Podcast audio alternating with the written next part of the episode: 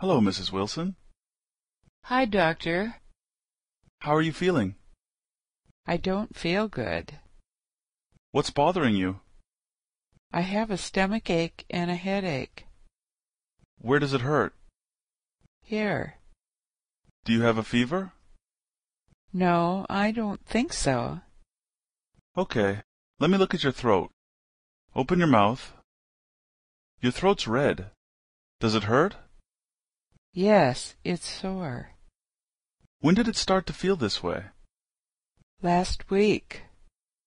I think you have a virus. It might be the flu. I'm going to give you a prescription for some medicine. Thank you. Try to get some rest, and be sure to drink lots of water and orange juice. Hello, Mrs. Wilson.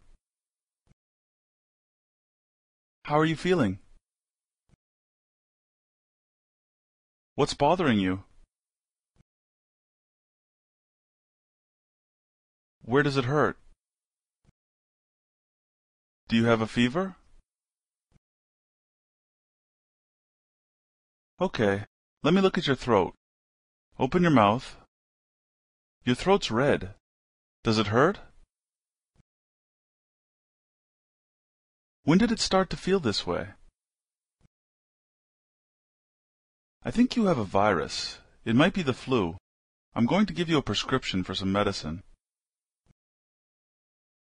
Try to get some rest, and be sure to drink lots of water and orange juice.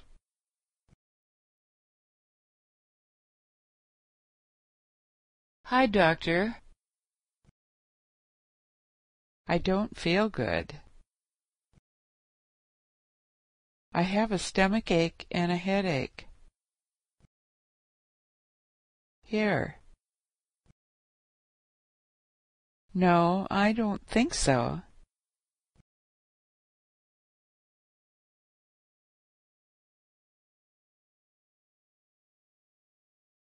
Yes, it's sore.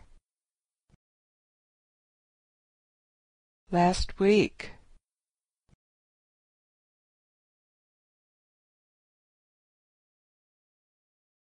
Thank you.